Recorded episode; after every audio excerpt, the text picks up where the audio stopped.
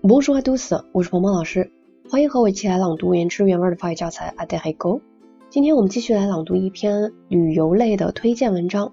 今天我们一起走进非洲西部的国家贝宁，这是一个拥有独特文化历史的一个地方。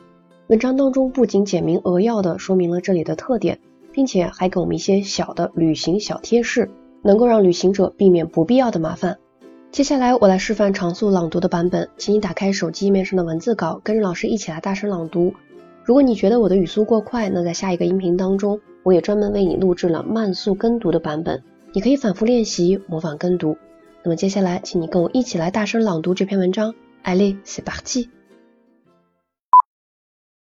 L'ex-royaume du Dahomey, devenu le Bénin en 1975, s'étire en longueur jusqu'à l'océan Atlantique.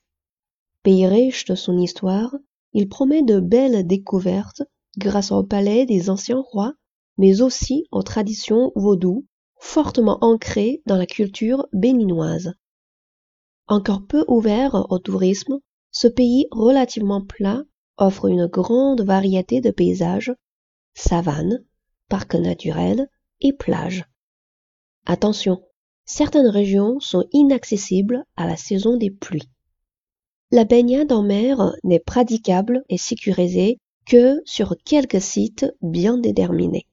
Il est préconisé de se renseigner avant de plonger. 今天这篇文章我们就读到这里。如果你想获得这篇文章的翻译和语调标注的版本，都可以来添加鹏鹏老师的微信。在你手机文字稿的最下方就能找到我的微信了，也欢迎你来关注我们的公众号“法语新物种”，获取更多优质的学习资源。